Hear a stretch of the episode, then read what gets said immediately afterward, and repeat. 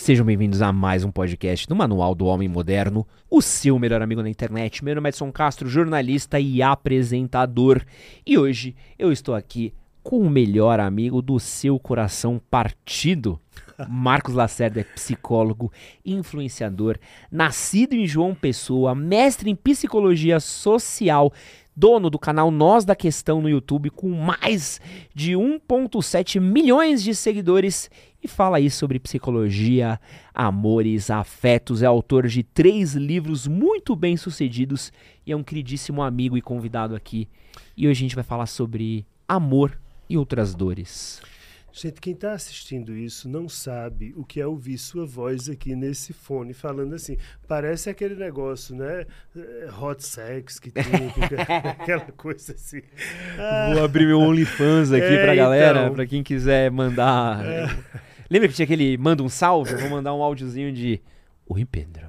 É isso, é isso. Hoje, Brasilzão, vamos falar um pouquinho aqui sobre amor, sobre outras dores. Estamos transmitindo esse episódio aqui ao vivo. Estamos voltando aos poucos a fazer nossas lives de podcast. Um prazer enorme de poder fazer tudo isso ao vivo. A galera tá chegando, a Amanda, a Luciana, o Anderson, todo mundo aqui dando um salve pra gente. Mas antes, eu também quero deixar um recado aqui, ó para pedir para vocês deixarem o like de vocês aqui nesse episódio, porque ele fortalece muito a gente. E você que está ouvindo esse episódio na versão gravada dele, em plataformas de áudio como Spotify, como plataformas Apple, não esqueçam de deixar aí a avaliação de vocês, que fortalece muito a gente, com três pontinhos ali no Spotify, dá para deixar cinco estrelas também, e na plataforma Apple dá para fazer a mesma coisa. E o que você pode fazer que dá uma força incrível para o nosso trabalho é compartilhar esse episódio. Compartilha com seus amigos, compartilha nos grupos de Telegram, Discord, onde for, que é a maior força que você pode fazer pra gente. E se inscrever aqui no nosso canal, onde a gente tem papos aqui incríveis. Esse daqui já é o nosso quarto episódio com o Marcos Lacerda. A gente teve uma é, live, quarto, é. primeiro pessoalmente, com o Rafael Lauro. Esse é o quarto. Então, se quiser ver outros papos que a gente teve com o Marcos Lacerda, dá uma olhada aqui no nosso canal. E bora falar um pouquinho aqui sobre a vida. Marcos, eu estava vendo uma pesquisa recente onde aponta que o Brasil hoje ele é o segundo país em números de burnout no mundo. A gente perde apenas para o Japão. Aliás, os números de burnout do Japão são enormes, né? Eles estão com 70% de burnout. Uhum. E esse é um fenômeno que a gente tem visto ser cada vez mais discutido. O próprio filósofo Byung-Chul Han, ele fala muito sobre essa questão da sociedade do cansaço. Uhum. Tava conversando com minha querida amiga Lisa Guerra e falando do episódio que nós íamos gravar juntos, né? E falando, pô, eu preciso de abordagens novas para falar com o doutor, né? Já falamos tanto. Mas eu precisava de alguma coisa diferente pra gente conversar sobre relacionamentos. E ela perguntou isso pra mim. Ela falou, cara, pergunta para ele. Onde é que fica o tempo para amar numa sociedade onde o cansaço é cada vez mais constante? É uma boa pergunta, porque a gente precisa começar a entender quando a gente fala em burnout, nesse excesso de burnout que está tendo, uh, ninguém parece querer tocar na ferida realmente. Que a ferida é a estrutura da forma como o capital é colocado no nosso país, né? ou no nosso planeta, se quiser. Então, a própria coisa de dizer fulano está tendo burnout, fulano está tendo depressão, se tem uma tendência a simplesmente reduzir isso a uma questão mercadológica. Por exemplo, hoje em dia, quando a gente fala em depressão, qual é a primeira coisa que as pessoas normalmente pensam quando a gente fala em depressão? Diz, não vai trabalhar. Não, não é só isso, isso também, mas pensam em neurotransmissor, uhum. né? É um problema de serotonina, é um problema não sei o quê, e a gente resolve isso com Remédio. um comprimido, não é? Mais do que isso, a depressão virou isso. Agora vamos pensar junto o seguinte: imagine uma mãe que perdeu o filho dela num acidente. Essa mãe certamente está em depressão, uma depressão grave, ela precisa de tratamento, ela precisa de ajuda medicamentosa. Agora imagine um cara que está sem conseguir sair da cama, está em depressão, também não quer comer, tá, porque ele trabalha nesses aplicativos de entrega e ele trabalha 12 horas por dia e ele ganha muito pouco e não dá para ele sustentar a família dele. Isso fez ele deprimir de uma maneira que ele não está conseguindo sair da cama. Essas duas depressões são iguais? Não. Medicamente são. Não é? Medicamente é só neurotransmissor. Só, e se for no médico, os dois vão receber o mesmo remédio. É isso. Faz-se parecer que tudo é uma coisa só, simplesmente porque é preciso dar um remédio e fazer você voltar a funcionar para a máquina rodar. Mas a gente precisa entender que é preciso parar com essa coisa de querer comparar ciências humanas com ciências naturais. E aí, quando não é ciência natural, ah, isso não é ciência, isso não é ciência. Não é bem assim. A gente precisa de um outro jogo de linguagem para falar disso. Então, será que a depressão dessa mãe é a mesma deste homem? Bioquimicamente falando, sim, é. Mas não é. A gente precisa de um outro jogo de linguagem.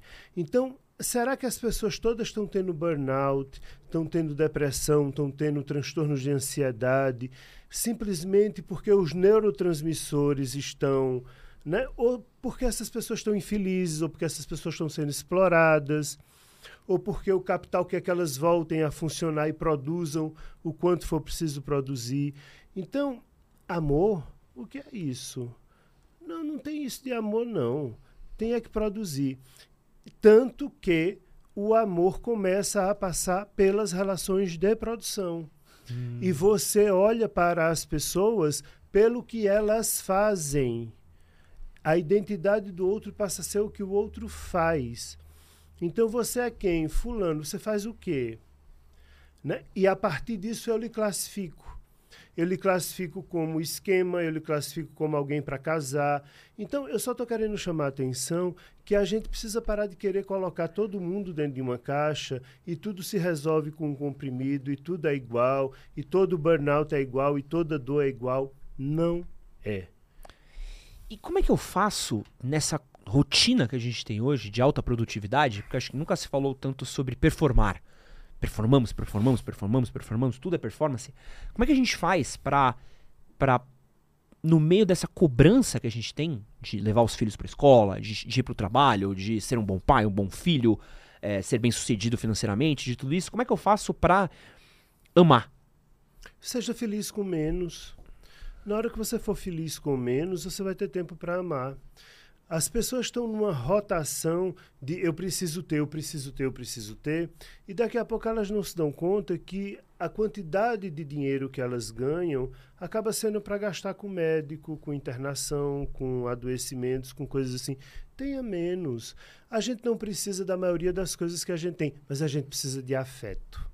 E aí a gente abre mão do afeto porque eu tenho que produzir, porque eu tenho que ter, porque eu tenho que enriquecer, porque eu tenho que ter aquele carro, porque eu tenho que trocar de celular todo ano. Será que a gente precisa mesmo de tudo que a gente tem? Eu acho que essa é uma reflexão válida. Agora, do amor eu preciso. Porque sem amor a gente morre, a gente não existe. E isso é desde que a gente nasce. Eu preciso de alguém que me ame, não é só que cuide de mim, é alguém que me ame. Porque se não tiver isso, eu vou morrer. Né? Os estudos de, de René Spitz mostram isso. Quando ele mostra, quando ele fala do hospitalismo, que eram crianças depois da Segunda Guerra que eram muito bem tratadas em asilos, em hospitais, muito bem alimentadas e morriam ou desenvolviam doenças mentais, porque faltava colo, faltava aconchego, faltava abraço, faltava quem brincasse com aquela criança. A gente morre sem amor. O Pondé, ele falou uma vez que a gente vive essa epidemia de solidão. Sim, vivemos. É, qual que você acha que é os efeitos da solidão hoje para uma pessoa? São bem devastadores. Em 2018, o Reino Unido uh, criou o Ministério da Solidão. Caramba! Foi. Esse ministério durou um ano lá no Reino Unido, mas eles chegaram a criar isso. E isso é muito interessante, todos os dados que eles levantaram nesse Ministério da Solidão. E em 2020, acho que o Japão, em função da pandemia, também criou algo parecido com isso, porque as pessoas estavam se suicidando em função da solidão. Caramba. Então, a solidão. Agora, é preciso não confundir solidão. Solidão não é eu querer ir ao cinema só, eu ler um livro só. Não é isso. Solidão é exclusão social. é eu, não, é eu não ter uma tribo, é eu estar tá apartado socialmente, é eu me sentir só no mundo, é eu não ter com quem contar. Isso é solidão. Solidão não é eu querer estar tá só na minha casa, não. Quero estar tá só assistindo série. Isso não é solidão. Solidão é eu me sinto excluído, eu me sinto não fazendo parte, eu me sinto não tendo ninguém. Isso é devastador mentalmente. A gente se mata, muita gente se mata por isso. É, os índices de solidão estão muito grandes ao ponto de que hoje em dia você tem pessoas casando com figuras virtuais, não é? Ah, pô, não sei se você viu que a gente tem hoje aplicativos para você alugar um amigo. É. Isso é muito louco, né? Mas eu, a percepção que eu tenho, principalmente de homens, é que eles acabam achando que a solidão ela vai virar um instrumento de performance. Então eu fiz recentemente um vídeo falando sobre a solidão e muitos caras falando que ah, eu sozinho performo melhor, não tem ninguém para me atrapalhar, não tem mulher para me atrapalhar para tirar meu dinheiro, não tem filho para me impedir de fazer as coisas, meus não tem amigo falso para me iludir, então eu prefiro ser sozinho porque eu fico melhor sozinho do que com outras pessoas. Então, parece que a gente perdeu essa regulação de como lidar com as outras pessoas e talvez em prol dessa performance de alcançar esse objetivo que o sistema cobra da gente, é mais fácil eu seguir sozinho do que eu ter que lidar com a cooperação, eu ter que lidar com os meus pares. Eu tenho que interagir com o outro. Agora é preciso entender o seguinte: tudo que eu faço sozinho é masturbatório. é masturbatório. Não é o que não tem como ser diferente. Então, sim, sua performance vai ser muito boa se você se masturbar. E masturbar não é só sexualmente, não. Ler um livro é um ato masturbatório, é sozinho. Se eu fico jogando sozinho, isso é um ato masturbatório. Sou eu comigo. Nenhum problema. Isso não é necessariamente patológico ou ruim. Agora, é que, há que você se perguntar: por que está tão difícil eu conseguir interagir com o outro? Porque no final das contas é, eu gosto muito dessa definição de amor, que amor, no final das contas, se você quiser amar, é o seguinte: amor é a capacidade de suportar o mal-estar que a diferença do outro provoca em mim. Porque o outro é diferente de mim e o outro me provoca mal-estar com essa diferença. Até porque só existe outro se existe diferença. Porque senão todos sou eu, se não existe diferença é preciso ser capaz de suportar o desconforto, o mal-estar que a diferença do outro provoca em mim. Aí sim, eu sou capaz de amar o outro. Mas aí acaba sendo não produtivo, né? Porque se eu preciso ter o espaço para entender, eu deixo de é, produzir. E aí caímos, sim, tudo bem. E aí caímos no que eu disse, nessa roda né, do capital que você tem que produzir, que você tem que produzir. Para quê? No final das contas, para quê? Edson. Edson, se eu morrer hoje, amanhã esse relógio é de outra pessoa. Isso é uma bobagem. Para quê? A única coisa que eu de fato levo são as minhas memórias. É o que eu vivi, não é o que eu tenho. O que eu tenho fica. Eu preciso é criar memórias. E é isso que eu quero, criar memórias na minha vida. Então, por exemplo, eu agora me mudei para São Paulo. Morava em João Pessoa, mudei para São Paulo. É, muita gente está dizendo que eu sou louco por ter mudado para São Paulo. Sim, eu tinha uma boa vida. Uma clínica de 30 anos, uma coluna na Globo local, uma coluna na CBN local, um canal que vai bater 2 milhões de seguidores. Tá, mas de repente eu olhei e pensei: eu estou vivendo com sorte o último terço da minha vida.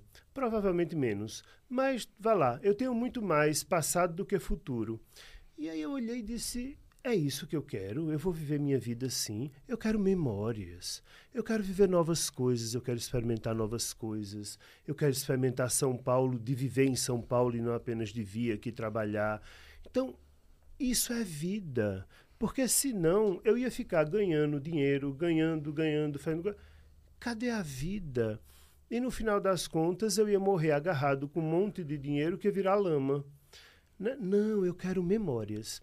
E eu vim atrás de construir memórias, ganhando menos, certamente, deixei muita coisa para trás, mas eu quero memórias, eu quero vida na minha vida. E você que agora está recém-chegado em São Paulo, você vai ter que reconstruir toda um, uma rede de apoio, um ciclo. Sim. A partir do zero. E acho que essa talvez seja. A partir do zero, não, né? Mas acho que talvez seja uma dificuldade muito grande que as pessoas têm, que são essa questão de ter amizades depois da vida adulta. Uhum. E eu tenho essas duas perguntas para você, doutor. Como é que eu faço para ter amigos quando eu sou adulto? E por que é tão difícil fazer amigos depois de adulto? É porque a gente não se interessa pelos outros a gente se interessa por a gente mesmo. Eu não tenho muita dificuldade de fazer amigos porque eu genuinamente me interesso pelo outro. Eu sou uma pessoa que eu me interesso pelo outro, eu gosto de ajudar o outro, de servir ao outro, sem esperar que o outro me dê isso em troca, porque necessariamente o outro não vai ter o que eu tenho. E tudo bem. E também é preciso entender uma coisa sobre amizades. As amizades, elas são setorizadas. Quando a gente tem um amigo, a gente pensa que esse amigo ele é para tudo. Não é. Tem aquele amigo que ele é legal para a gente viajar. Tem aquele amigo que ele é legal para a gente desabafar. Agora, tem aquele amigo que eu desabafo, mas que eu jamais viajaria com ele. Tem aquele amigo que ele é legal para uma noitada, mas ele é péssimo se a gente for para um teatro, ele não presta, é melhor outro. Então, as amizades podem ser setorizadas. Ninguém serve para tudo, nem é bom para tudo. Agora, você quer ter amigos? Se interesse pelo outro, mas se interesse genuinamente. Se você se interessar pelo outro, se você se importar com o outro, você terá amigos. Eu acho que tem uma, um sentimento, e eu vejo muito disso, que é, de novo, essa questão da produtividade do, da amizade, né? Do quero ter um, um, um, amigo, eu tenho medo dos meus amigos que me traíram, por isso eu projeto a minha decepção dos antigos com os novos. Eu quero fazer amigos, mas eu quero que meus amigos me sirvam sem eu ter que servir a eles, né? Ah, isso não é amizade, né? Amizade é troca. E quanto aos seus amigos lhe decepcionarem, não sofra por tão pouco, eles vão lhe decepcionar. Isso é um fato. Isso não é um talvez, não. Ah, e se fulano me decepcionar? É como a morte. A morte não é um condicional, não. Não é se eu morrer, não. Eu vou morrer. Não é se os meus amigos me decepcionam. Eles vão como eu também vou decepcioná-los. E tudo bem. A gente pode se gostar dentro da limitação do outro. É preciso acabar com essa eterna expectativa da perfeição. O outro precisa atender às minhas necessidades como eu espero ser atendido. Não. O outro vai atender dentro do que pode. E tudo bem. E eu também vou atender dentro do que posso. Antes da gente seguir para nossa próxima pergunta, quero dar um oi aqui para toda a nossa audiência que está assistindo a gente aqui ao vivo. Queridíssimo Henrique aqui falou: esse cara é muito bom. Ele não é muito bom, não. Ele é incrível, tá? muito bom é um chocolatinho depois de um café. O Marcos Lacerda é maravilhoso. Não, não, eu depois não ganho de um chocolate depois do café. Vinícius Edarte falou que o Ed com essa camisa ficou chave. Eu queria ficar elegante, mas ele falou que eu fiquei chave, então talvez eu errei. É, a Amanda Simões aqui falou que ela terminou um relacionamento de 7 anos a 3 semanas, era tóxico, fez ela ficar tóxica, mas ela acha que ela fez o certo por ter terminado, mas sente culpa. Todos nós sentimos, mas vai passar. Vinícius aqui mandou um salve, agradecer a todos que estão assistindo a gente ao vivo. Pedir para vocês deixarem um like, se possível, compartilharem esse episódio daqui com os amigos de vocês. Quem ainda não é inscrito no nosso canal, se inscrever. Tem mais gente assistindo do que like, isso me incomoda. Então já vou pedindo pra vocês deixarem o like aqui antes que eu fique bravo. E eu tava assistindo o podcast do Jay Sherry, que é um cara muito legal, acho que é um podcast muito bom, acho que o senhor ia gostar bastante dele. O senhor, você ia gostar bastante é. dele. E ele tava. levantou uma questão que eu nunca tinha debatido aqui no podcast e eu queria trazer para você, Marcos. Uhum. A gente vive hoje uma relação com as pessoas, e eu sei que as pessoas reclamam que eu falo a gente vive muito hoje, muito, mas eu vou mudar, reformular. Nossas relações hoje, elas estão muito baseadas a partir do celular. Uhum. Então, boa parte do jeito como eu me comunico com você, com você mesmo, uhum. é por mensagem. Uhum. Então, às vezes eu mando uma mensagem, você me responde daqui tantas horas, às vezes demora um dia, às vezes demora dois dias e responde tudo mais. E a gente também tem se relacionado por mensagens amorosamente. Então, uhum. Dou match com a pessoa no Tinder, ela conversa, trocamos WhatsApp, bibibi, boa, o quanto que essa troca de mensagens, essa relação por mensagem, ela afeta o jeito da gente se relacionar e da clareza da nossa comunicação. Da clareza pode dar viés mesmo, porque muitas vezes mensagem não tem tom de voz, mensagem não tem essa comunicação não verbal das expressões faciais. Mas é uma coisa que veio para ficar, então não se tem muito o que discutir a esse respeito. Você tem que pensar o seguinte: eu me comunicando por mensagem não sou eu, é o meu avatar. Uhum. Então a gente entra no avatar da gente e nesse avatar eu não sou o que eu sou pessoalmente. Então você precisa, de fato, em algum momento, sair dessa virtualidade e partir para o real. E quando se parte para o real, aí você conhece o outro. e ele será muito diferente do que ele é na mensagem. Porque o meu avatar não tem condições de se igualar a mim porque o meu avatar não tem emoções. Então você mesmo, você, quando a gente se comunica por mensagens, é uma pessoa, pessoalmente você é outra pessoa completamente diferente da pessoa da mensagem. Né? A pessoa da mensagem é uma pessoa é, calma, serena, tranquila. Ah, você, pessoalmente, é uma pessoa que está com o dedo numa tomada 220, né? Eu é sou. uma coisa absolutamente assim, né? E elétrico, você não para. Mas esse não é o da mensagem. Esse é você pessoalmente. Eu consigo gostar dos dois, mas consigo saber que o avatar não corresponde a você. E tudo bem, não precisa corresponder. Porque hoje em dia nós temos avatares e esses avatares só vão se intensificar cada vez mais. Eu só espero que as pessoas não percam a referência. Com quem eu me comunico virtualmente não é quem eu encontrarei pessoalmente. E é difícil separar isso, porque às vezes a pessoa que você se interessa, vamos pensar nessa, nessa realidade de conhecer pessoas por Tinder, por Sim. Telegram. Sim. Então a pessoa que eu me interesso virtualmente, ela não é a pessoa que vai chegar no date comigo. Ou às vezes a pessoa que eu beijei na boca no rolê e depois eu vou trocar mensagens com ela depois, ela não é a pessoa que eu vou estar me comunicando, né? Não. Tem gente que se comunica muito mal pelo avatar, tem gente que se comunica muito bem pelo avatar e muito mal pessoalmente. Né? E aí você falou uma coisa legal, é a coisa do beijo. Né? A coisa do beijo também pode ser derivada para outras coisas. Por exemplo, tem pessoas que são muito é, extrovertidas quando estão vestidas no avatar, mas quando vão pessoalmente são muito tímidas. Então, sempre que você conhecer alguém virtualmente e for passar para o real, vá com a seguinte expectativa: vai ser uma porcaria. é, porque aí se for bom, valeu. Né? você está no lucro.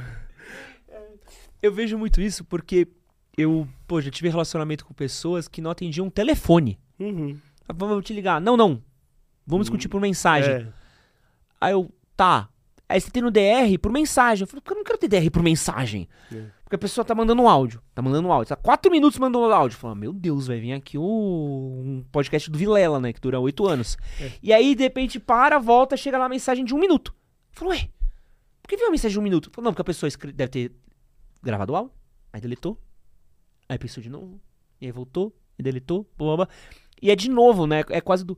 Não, acho que isso que eu falei não foi bom. Deixa eu repetir agora, pensando assim, porque é, é quase como, de novo, uma questão de produtividade, É, né? mas as pessoas também estão perdendo uma coisa que é interessante. É, arrisque-se. Teste o real. Você mandou aquela mensagem, deixe. Pode não ser exatamente o que você queria, nem como você queria, mas arrisque-se. Deixe, teste a realidade. Acho que esfriou um pouco as relações, né? Essa questão tão. Não é só isso que esfriou, não. O que esfriou é que hoje em dia as pessoas se relacionam é, querendo ser felizes ao se relacionar. Elas deveriam se relacionar pensando em fazer o outro feliz. Se eu me relacionar pensando em fazer o outro feliz, a minha felicidade vem por derivação. Agora, na hora em que eu entro numa relação dizendo, olha, me faça feliz, viu? Eu vim para você me fazer feliz. Vai fracassar. É uma cobrança muito forte. Né? É um peso. E o outro não tem como tapar os meus buracos. Agora, se eu entrar numa relação dizendo, nossa, eu vou fazer o máximo para facilitar a vida dessa pessoa. Mas hoje em dia, quem se importa, né? O povo só está olhando para o próprio umbigo. Eu quero falar com você de uma coisa que aconteceu hoje. Uhum. que foi o caso da Luísa Sonza com o queridíssimo Chico Moedas, né, o nome dele, do mano? Chico Moedas, foi essa questão dessa exposição da traição, né? Uhum. Então tem um texto aqui que eu acho que é até legal de ler, Uhum. se o senhor me permite. Se você me permite, desculpa, não posso chamar o Marcos de senhor, Se tá, ele me gente? chamar de senhor, mais uma vez a gente briga aqui. É insuportável que a traição, a quebra de combinado, respeito, confiança, zelo, cuidado continua sendo normalizada. Um erro pontual.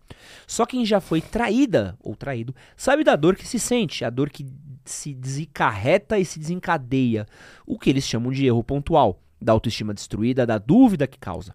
A traição faz você se invalidar, faz você se sentir idiota, burra, palhaça, trouxa. É uma dor impossível de se explicar, é uma quebra na confiança do próximo, é um medo de acreditar nas pessoas, é o sonho destruído, é toda a sua entrega, todo o seu ze- zelo, cuidado, amor jogado fora. como é que a gente faz? A gente já falou muito sobre traição, nós dois. Uhum. Mas eu quero falar agora sobre o outro lado. Eu quero falar sobre o traído. É, é esse texto é de Luísa, não é? De Luísa. Ela é de Luísa, é, eu sei. Como é que você lida com ser traído? Como superar a dor de ser traído e não permitir que isso seja projetado nas minhas próximas relações, não se torne insegurança, não se torne medo, não me impeça de me relacionar de novo com alguém. Pois é, Luísa, ao fazer esse texto, eu a compreendo, compreendo o, o sofrimento dela e sou extremamente empático com o sofrimento dela. Mas ela, ao fazer esse texto, ela faz uma generalização perigosa porque ela diz que só sabe quem já viveu. Ou seja, o que ela está dizendo é: todo mundo sente de um jeito só. Não é verdade. Isso que ela escreveu é a forma que ela está vivendo ser traída. Não quer dizer que todo mundo sente desta forma, uhum. né? É, eu, particularmente, não vivo desta forma que ela vive uma traição, e isso absolutamente não me desorganiza com relação a relacionamentos futuros, porque eu não atrelo o meu passado ao meu presente, e eu compreendo que as pessoas são elementos químicos. Então, não é um, o elemento químico em si não é que ele é bom ou ruim, mas o elemento químico A, quando se junta com o elemento químico B, pode dar um veneno. O mesmo elemento químico A juntando com o elemento químico J pode dar um perfume. Então, a gente é como elementos químicos. Às vezes, nessa união com alguém, sai de mim o que eu tenho de pior, às vezes sai de mim o que eu tenho de melhor. Então, eu compreendo a forma dela sentir essa traição, é justa, é legítima, mas eu compreendo que não é universal.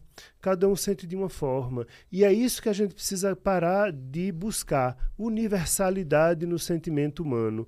Então, quem trai sente isso, quem trai deve reagir de tal forma.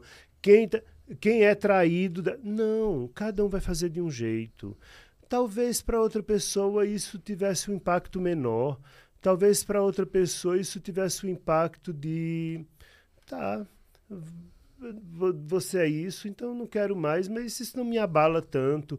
Isso depende da minha história de vida, entende, uhum. Edson? O, em que, em, no que isso encaixa dentro de mim? Porque isso, isso fez ela sentir muito humilhada. A mim não me humilharia. Ah, porque você é homem. Não. É porque eu acho que se eu fiz certo e o outro fez errado, o humilhado é o outro, não eu que fiz certo. Então, eu só acho que as pessoas precisam parar de generalizar. Eu compreendo o que ela está sentindo, mas não, uma relação não é igual à outra. O que uma pessoa fez. Não... Porque senão o contrário também seria verdade. Se eu só tive boas relações, onde eu me dei bem, ninguém nunca me trairá e sempre me darei bem, porque sempre foi assim. Mas se eu estivesse no seu consultório hoje, hum. e estivesse falando, doutor, estou sofrendo hum. porque meu namorado, minha namorada chica moedas, hum. deu para um cara num bar sujo, hum. essa dor me machuca. Qual que você acha que seria o caminho para eu me recuperar? O que você me recomendaria? Eu lhe diria, bom, vamos tentar entender o que é que você tem para aprender a seu respeito com isso.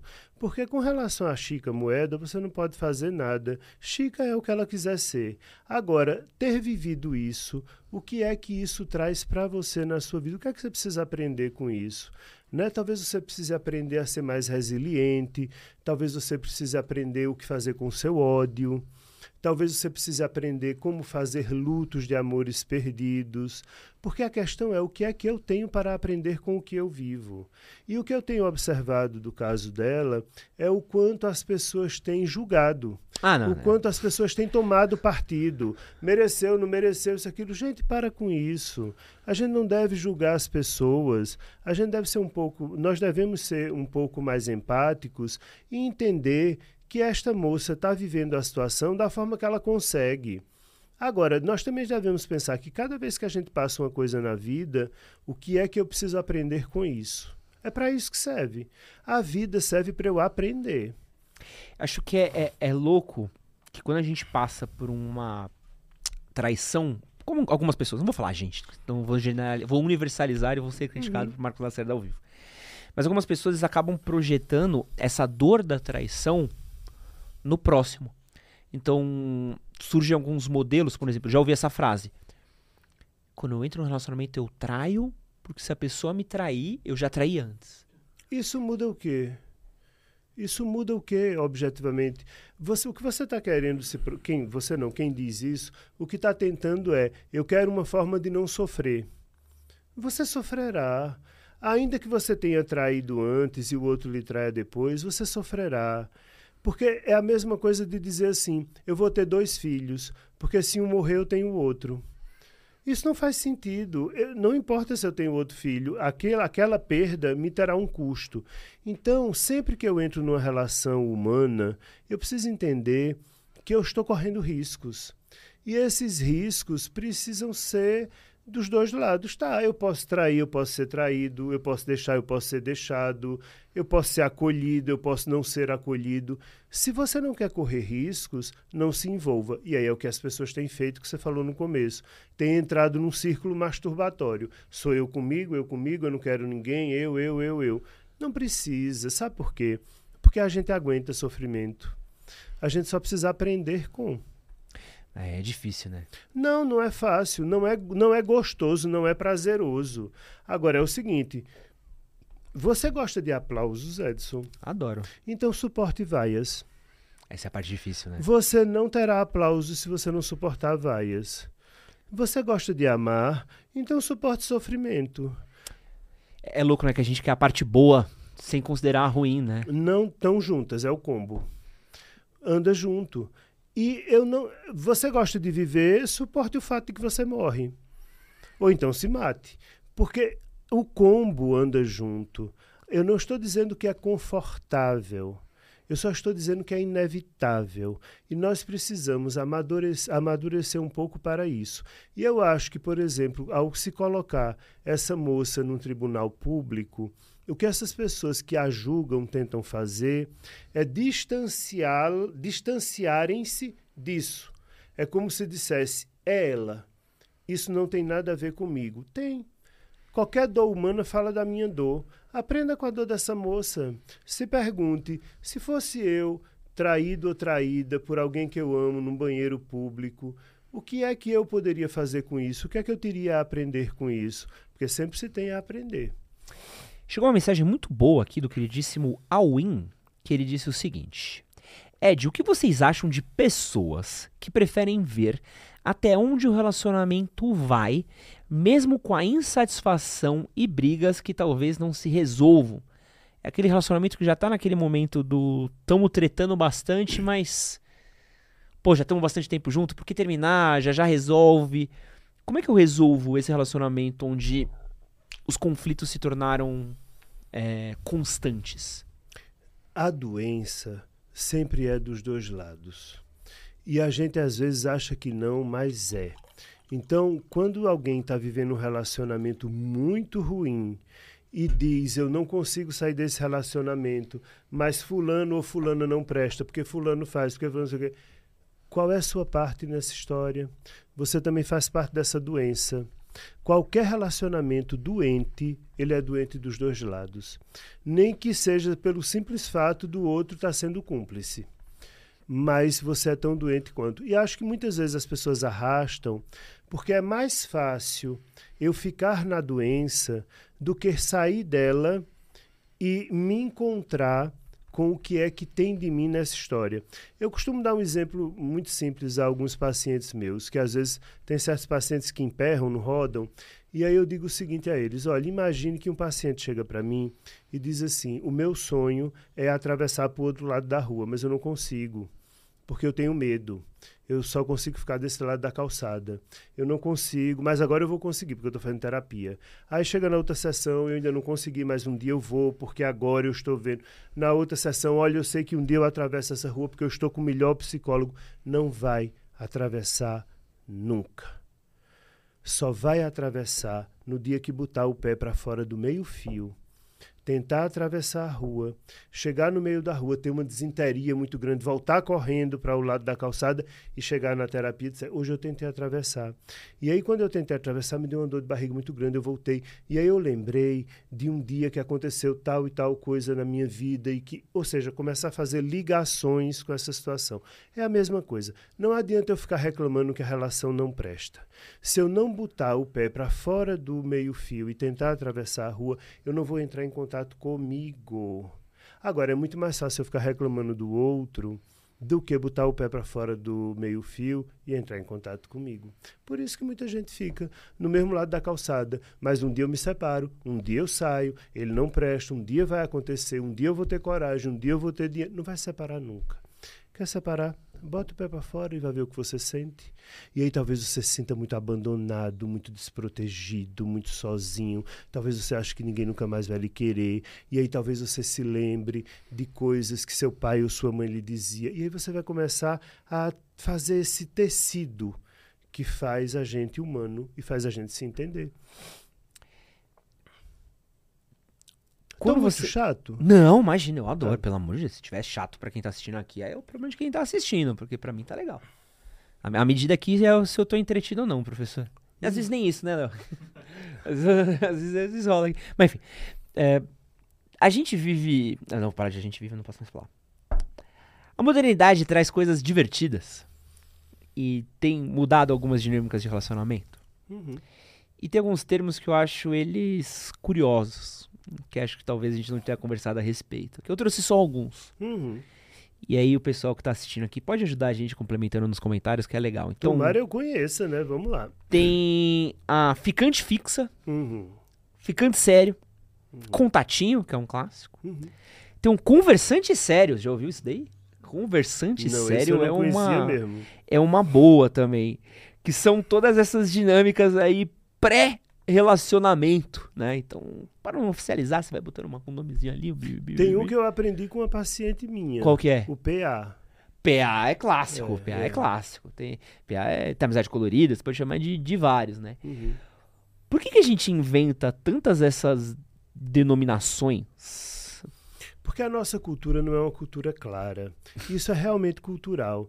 Então, vamos pegar um exemplo na França. Na França é o seguinte: se você sair três vezes com a mesma pessoa, você está namorando com essa pessoa. Ponto final. Ah, mas eu não posso querer sair com a pessoa e não querer namorar, só querer ficar com ela. Pode, lá na França pode, mas aí você tem que avisar no primeiro encontro. Se você sair três, quatro vezes com a mesma pessoa e não disser nada, ambos entenderão que estão namorando. Isto é um namoro, isso está posto culturalmente pela cultura dos franceses. Para isso não ser um namoro, você tem que avisar antes. No Brasil, isso se inverte. No Brasil, para ser namoro, você tem que avisar que está namorando. Você pode estar um ano com a pessoa saindo. E não e, é, isso não é namoro, porque você tem que ter avisado, olha, vamos ver qual é o status daqui, acho que já está na hora da gente namorar tal. Isso é cultural mesmo. Então, se você conhecer um francês ou uma francesa e você sair três, quatro vezes com ele, ele não estiver muito acostumado com a cultura brasileira ainda, ele estiver morando aqui, é possível que ele acabe com você um namoro que você nem sabia que estava namorando. né? você estava no namoro e não sabia. Então isso é cultural, a nossa cultura é essa. Porque nós somos um país latino, o país do carnaval, o país da brincadeira. Agora, não precisa é, quebrar tanto a coisa, né? Então tem o ficante, o conversante, eu não sei o quê. Isso é como se a coisa fosse subindo de nível até isso que eu ia falar. Lá. Eu acho que também tem uma coisa de tipo, eu gosto de você e tá legal. Uhum. E eu não quero que você saia. Mas também não quero namorar agora, né? Ah, namorar agora. É. Uhum. Então a gente tá. Vamos, estamos ficando sério? Porque assim, porque ainda abre a oportunidade de se eu encontrar alguém e terminar com você, a gente tava só ficando. Então eu não fui um cuzão. Você é, entende? Assim? Eu entendo, porque a grande diferença é assim: se eu não oficializo com você, eu posso sair com outras pessoas. Se eu oficializo com você, aí eu posso também continuar saindo com outras pessoas, só que aí eu minto e digo que não saio, né? Eu boto chifre e levo, pronto, não é isso? É só, a diferença é só a ideia de eu não quero perder minha liberdade. E aí voltamos a essa velha história da liberdade, não tem uma liberdade tão frágil das pessoas. Gente, eu só estou onde eu quero, até a hora que eu quero. Agora, as pessoas querem ter tudo ao mesmo tempo agora, né? Como diz a música. Eu quero ficar com você e quero comer todo mundo. Tá, tudo bem, mas combina, né? Vamos combinar. É. Mas eu quero ficar com você e comer todo mundo, mas eu não quero que você saia com todo mundo, porque eu posso, você não. Aí vem toda essa dinâmica da cultura machista também da gente, né? Quero pedir aqui para todo mundo que está assistindo nossa live, podem deixar perguntas aqui pra gente. A gente vai trazer as perguntas aqui pro doutor. Então, quem quiser, quem tiver um questionamento, quem tiver uma história de vida aqui, pode mandar pra gente. E aproveitando que a gente falou de liberdade, tem a história do Henrique aqui. O Henrique perguntou exatamente isso. Como não perder a liberdade dentro de um relacionamento? Uhum. É, Henrique, primeiro defina o que é liberdade para você. Né? E eu costumo dar sempre essa definição de liberdade. Liberdade é ter a capacidade de escolher em qual jaula eu quero estar preso. Sempre haverá uma jaula, eu preciso escolher a minha. Agora, também tem um outro teórico que dá uma definição de liberdade que eu gosto, aonde ele diz que liberdade é poder não. Então, não poder é diferente de poder não. Então, por exemplo, o meu cachorro não pode tocar piano. Ponto final, ele não pode mesmo. Agora, um pianista, ele pode não tocar piano. Ou seja, ele tem a escolha. Então, Dom Juan, que era o símbolo, é o símbolo clássico do, do homem que seduzia todos e que era aquele homem livre que ficava com todas as mulheres, é o homem mais preso da história porque ele não podia não seduzir. Ele era obrigado a seduzir. Ele era compulsivamente é, compelido a isso, a ter que seduzir. Então, você quer ser livre dentro de uma relação? Primeiro, possa não. Em outras palavras, aprenda a renunciar às coisas. Eu posso renunciar às coisas. Tem coisas que eu quero fazer, mas eu posso não fazer porque eu amo esta pessoa, porque eu estou numa relação com essa pessoa. Isso é ser livre, é poder não. Quero aproveitar aqui, ó. Vou, pô, preciso mandar um áudio para minha namorada enquanto você tá falando isso. você vai entender aqui, ó. É... Letícia, tô aqui na frente do doutor Marcos Lacerda. Ele tá falando que relacionamento é. Como é que é, doutor? É poder não, é né? É poder não. Tá, mas aqui, ó. Queria só avisar, doutor, que a minha namorada aqui, ó. Hum ela me proibiu de comer japonês sem ela, tá? Tá, pronto. Então você vai ser livre o suficiente para poder não comer japonês. Você vai fazer isso e se chama liberdade, é uma escolha, porque só será com ela. Porque o que ela está lhe dizendo nesse caso, o que você está dizendo a ele nesse caso é que você não quer que esta intimidade seja vivida sem você. E tá é justo, vale tanto quanto sexo. Pronto, você não pode fazer sexo com outra pessoa, nem pode comer japonês sem mim. Pronto. E ainda tenho que ouvir que não existe microtraição, né? É... Pelo amor de Deus. Pô, foi o áudio aqui, ela não vai mas entender eu, nada. Mas eu tenho, né, quando ela vier a live, ela vai entender. Mas eu tenho uma paciente que, que me disse isso certa vez e eu a entendi perfeitamente. Ela disse: Olha, eu não tô nem aí, não quero saber se meu marido sai com outras mulheres, isso não é importante para mim. Agora, assistir nossas séries, não. É, isso aí é, é grave. série pessoal. É. É, Marcos, você. Eu gosto de seguir muito a sua rotina, né? Hum. E uma coisa que o Marcos Lacerda, além de bons conselhos, além de ótimas frases, além de ótimas questões sobre a vida, posta muito a rotina de maromba dele, né? O doutor Marcos na academia é supino, puxando ferro ali, tá sempre constante na. Vejo mais o Marcos na academia do que no consultório. E eu quero perguntar para você o quanto que a saúde física ela afeta a nossa saúde mental? Ela afeta diretamente. Certamente que sim, por questões metabólicas, por uma série de coisas. Agora, falando particularmente de mim, eu não malho por isso, não. Eu malho por medo. Medo de quê? Medo? Medo de ficar velho e não poder limpar minha bunda. eu não. Ah, não quero. Então, eu preciso compreender que ou eu faço atividade física, ou eu não terei musculatura para caminhar sozinho, para me levantar sozinho. Eu preciso da minha musculatura para isso. Não há como chegar na velhice, até porque a partir dos 50 a gente entra em licopenia. Não sei se é 50 ou 40 agora, mas seja lá como for, a gente entende o que é isso. Os músculos começam a ser transformados em gordura. Uhum. Então, musculação não é escolha, é obrigatório. E sabe que provavelmente é uma complicação a mais, né? Que a gente para de produzir testosterona. E testosterona é o que mantém a gente com músculo. Então, não só você passa por isso. Sim, mas aí a gente pode botar, né? Não, mas aí quem não bota. Como mulher que. que é, não, sim, sim. Na, tem a opção de botar, mas se você não bota, como a maioria das pessoas da população não bota, uhum. você vai atrofiando o músculo. Você atrofia muito mais como mulher depois da menopausa, se ela é. não faz reposição. Ah, mas há riscos de câncer. Sim, há riscos de câncer. Mas na verdade, viver é um risco, né? Então, o que vai fazer? Mas quais são os efeitos da gente malhar tá super na moda agora. Até o Sérgio Sacani tá malhando, o Batista tá sarado. Olha, eu vou falar por mim. Eu trabalho muito. Eu trabalho umas 12 horas por dia. E isso me é muito pesado. E às vezes, a minha cabeça, eu tenho a sensação de que tem dentro dela uma prensa assim, apertando o meu cérebro. Quando eu vou para a academia, que eu volto da academia, nossa, mas assim, isso desapareceu. Então, essa coisa de você fazer atividade física é muito importante. Agora, eu gosto, não, detesto. Eu gosto de comer chocolate. Não, não gosto de atividade física. Agora, eu preciso disso para suportar trabalhar 12 horas por dia, para suportar fazer as viagens que eu faço. Eu preciso. E, sobretudo, por isso. Eu digo de verdade, eu, às vezes, quando eu estou com preguiça na academia, aí eu olho para um canto da academia, aí eu penso assim, numa cama de hospital, no canto da academia, aí eu digo, eu não quero aquilo para mim, eu preciso malhar. Vamos lá. Ah, mas isso não garante. Não, não garante, meu filho, minha parte, né? A única coisa que eu posso fazer na vida é minha parte. Não tenho garantia de nada, é como no amor. Eu posso fazer minha parte no amor, isso não garante nada, mas é o que eu posso fazer. Então, não, eu quero ser um velho que limpa a bunda até o fim da vida. Essa indignidade de alguém estar tá limpando minha bunda, quero não.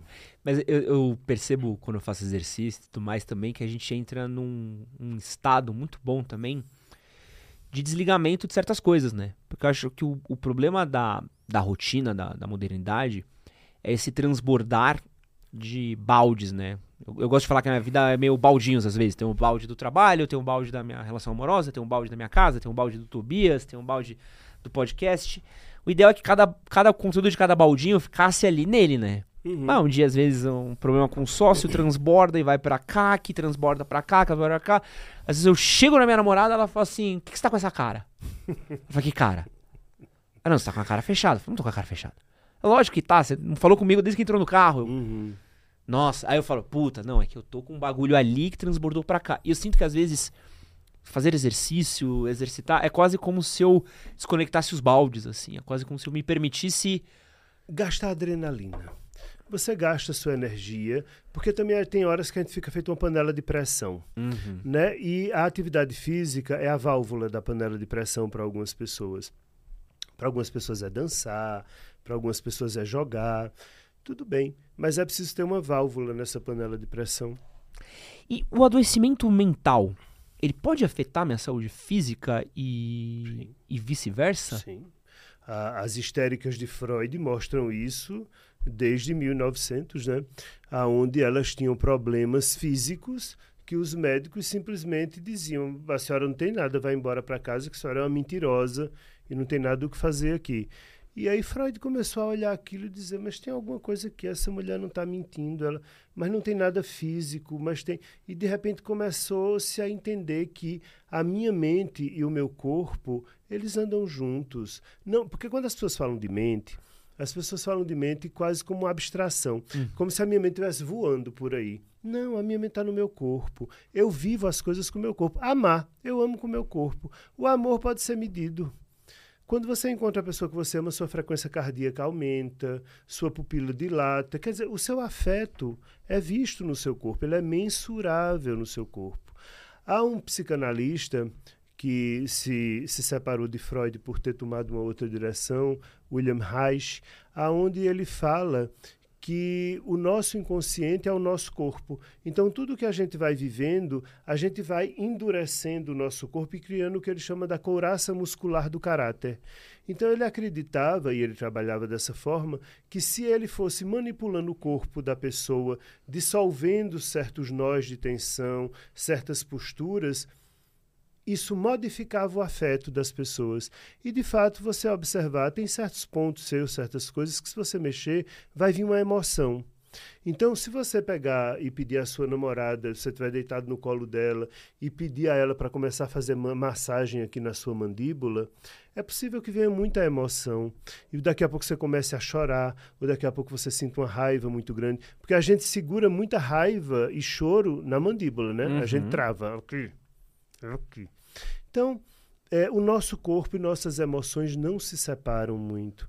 Reich falava disso, falava da função do orgasmo na vida da gente e do como a sexualidade é importante também para manter a saúde mental.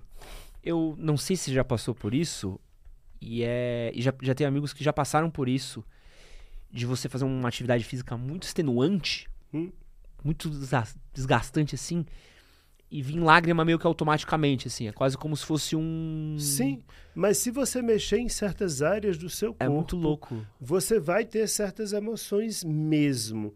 Né? Se você fizer certos exercícios respiratórios de expansão do seu pulmão, porque a gente vai se encolhendo e a nossa postura fala da gente.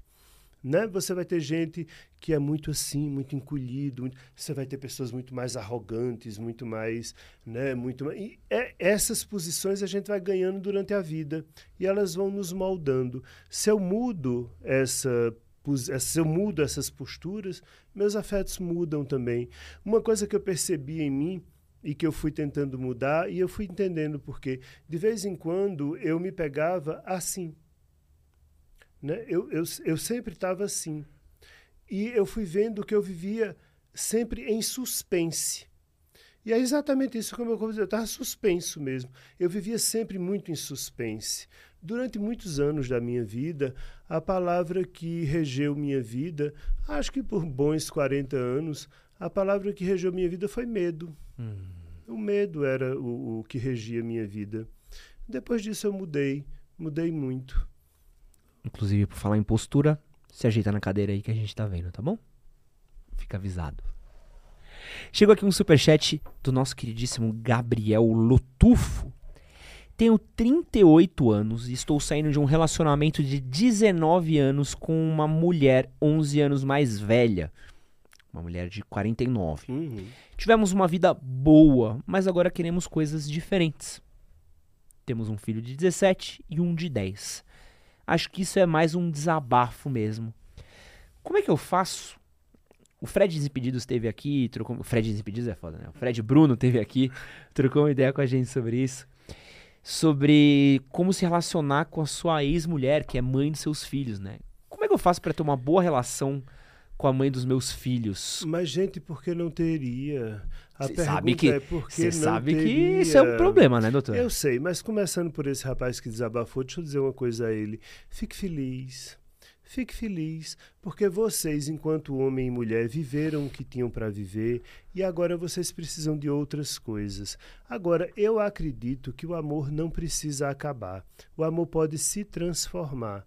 Eu tenho muita dificuldade em você ter vivido, amado uma pessoa e depois não conseguir gostar desta pessoa como amigo. Às vezes eu preciso de um tempo, eu preciso me afastar um pouco, eu preciso refazer minha vida.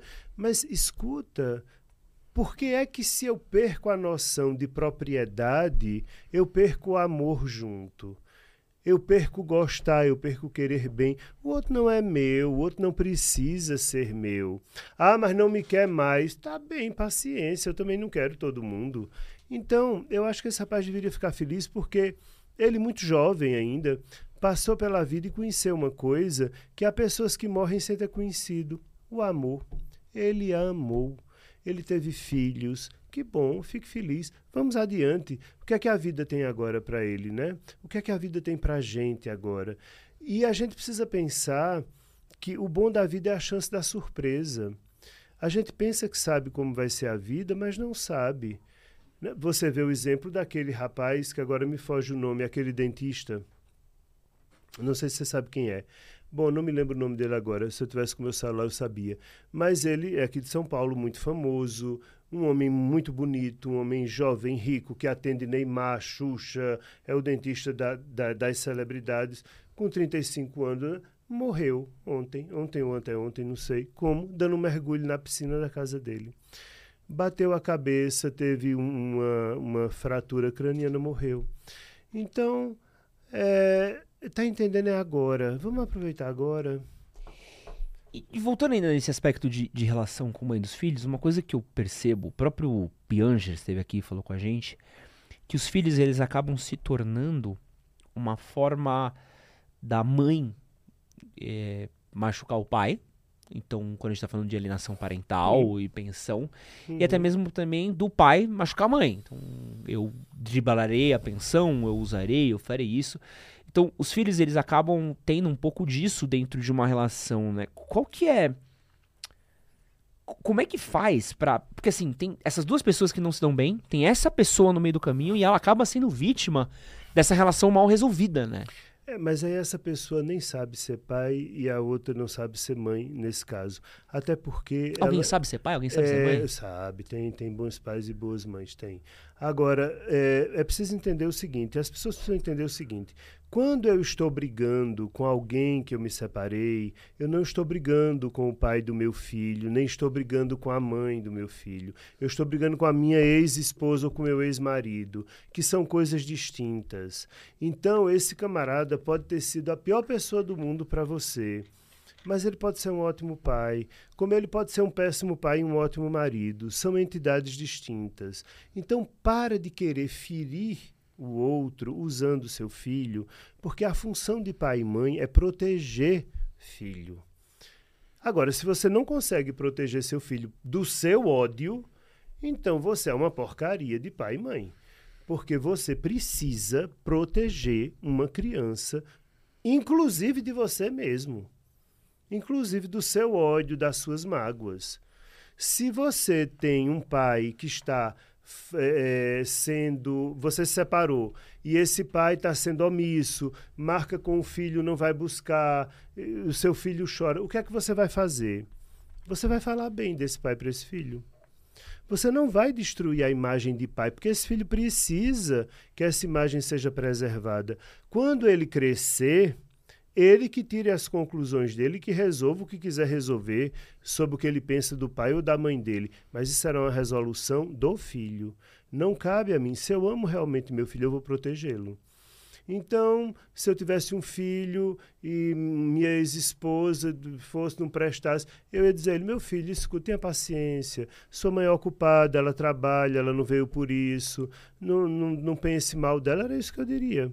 Embora eu pudesse achar que ela não prestasse mesmo. Ele que descubra isso e eu que o proteja. A Cláudia Bravin postou uma pergunta aqui que eu acho que é exatamente o próximo tópico que eu queria falar com você. Ela perguntou o seguinte: Vivo suspensa. Passei a infância e a adolescência com medo das reações violentas da minha mãe. Uhum.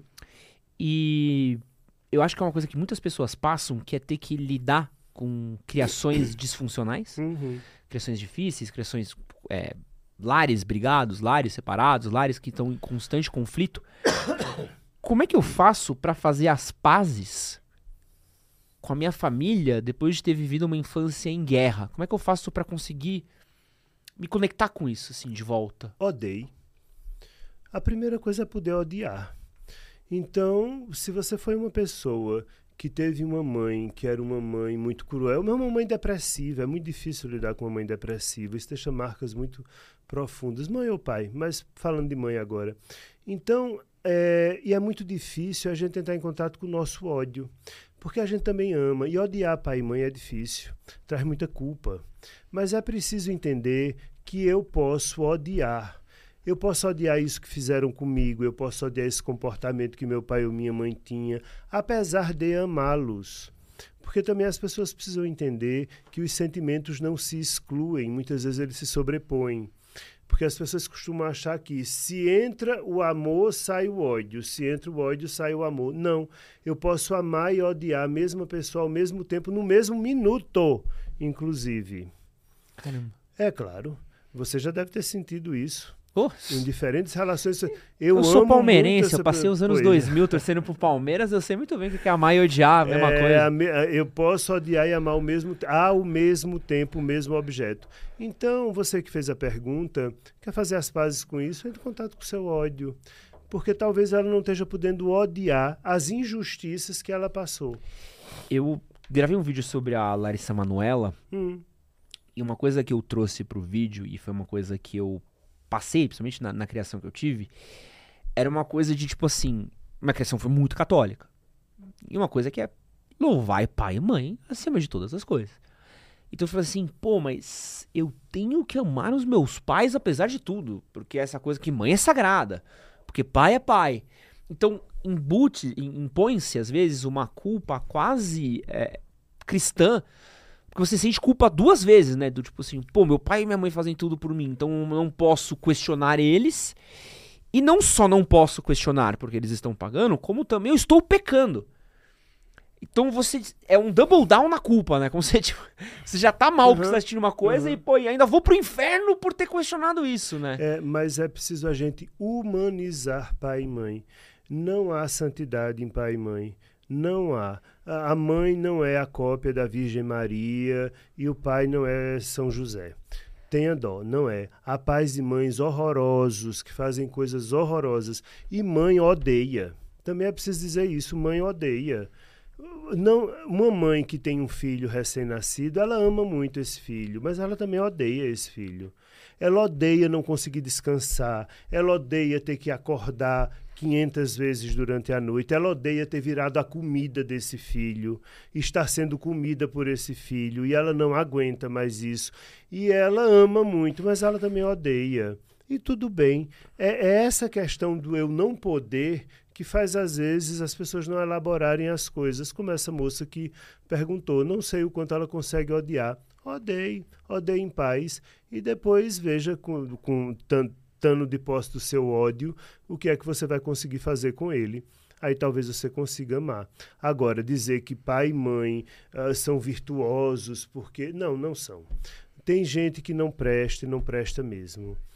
Por exemplo, pensando em um paciente que me contava eh, um homem gigantesco, um policial imenso, me contando uma coisa que eu vi uma criança berrando na minha frente, chorando loucamente, dizendo por que ela fazia isso comigo, por que ela fazia isso comigo, e ele estava se referindo a quando ele fazia algo que a mãe não gostava, ela o punia colocando ele para dormir no quintal de casa, amarrado na mangueira. Então ela amarrava. Senhor contou essa história pra gente? Eu já aqui. contei nessa né, história, pois é. Porque essa história é uma história que eu acho muito emblemática. E ele era as formigas mordendo ele de noite, ele amarrado na mangueira, é, porque ela simplesmente queria. Ela era sádica, evidentemente, né? Então, isso é, isso é uma mãe também. As mães fazem coisas horrorosas, os pais também fazem coisas, os pais, mães, é assim, os filhos também fazem. Somos humanos. Não tem ninguém santo aqui nesse planeta, é todo mundo humano. É difícil isso, né? É, é difícil lidar porque eu acho que tem um, um, De novo, né? Uma questão de performance aplicada a pai e mãe que são cobrados do tipo, meu pai e minha mãe estão aqui para me proteger. E a partir do momento que você entra num contexto que talvez eles não estejam te protegendo, ou você cria uma visão de o afeto é isso, uma versão torta do afeto é isso, Tipo... Normalmente você volta para você enquanto é. criança. E se eles estão fazendo isso comigo, eu mereço. E, eu sou ruim. E, e, é por isso que eu disse a essa moça: preciso odiar, mas odiar a pessoa certa, porque normalmente o ódio recai sobre mim. É. Não, eles é que estão errados. Eles fizeram coisas que não podiam ter feito comigo. Eu não merecia ter feito isso, eu não dei causa para isso. Eu não merecia, eu precisava ter sido protegido ou protegida. E eles erraram mesmo. E eu odeio eles terem errado comigo. Mas acho que tem um segundo ponto também, que é o ponto, e é um ponto que eu vejo muito, que eu tenho hoje a idade, sei lá, que meu pai tinha quando eu já era adolescente. Uhum. Então meu pai me teve com 20 anos, então aos 36 eu já tinha 16. E tinha muitas brigas com meu pai. Uhum. Só que eu olho hoje e falo assim, hoje se eu tivesse um filho de 16, eu provavelmente teria as mesmas brigas, talvez piores que meu pai tinha comigo, porque o meu olhar de adolescente pro meu pai era meu pai é meu pai. Meu pai é essa figura formada, pronta, é, forte, a coluna da família. E hoje olhando, eu falo assim: meu pai era humano. E meu pai também Sim, estava errando, né? Mas saímos de criança para adolescente. Agora a gente está falando de outra é. coisa. Uma coisa é uma criança, uma coisa é um adolescente. E a função de adolescente é contestar, é, é não querer. É e a função do, do adulto que cuida é interditar. Não, não pode, não vai. Agora, quando você interditar um adolescente, a questão é que você precisa interditar. A lei não pode ser a lei do desejo para um adolescente. Você não vai fazer porque eu não quero. Não é isso. Eu preciso dar motivos. E a lei precisa valer para todos. Né? Você não vai fazer porque aqui nesta casa ninguém faz isso. Hum. Né? Então, vale para você e vale para mim.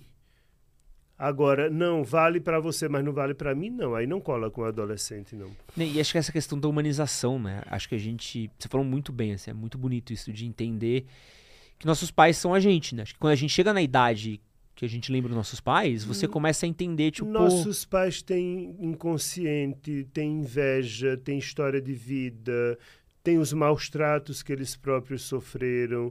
Eles têm tudo que qualquer ser humano tem. Agora, quando são pais amorosos, erram, mas erram amando.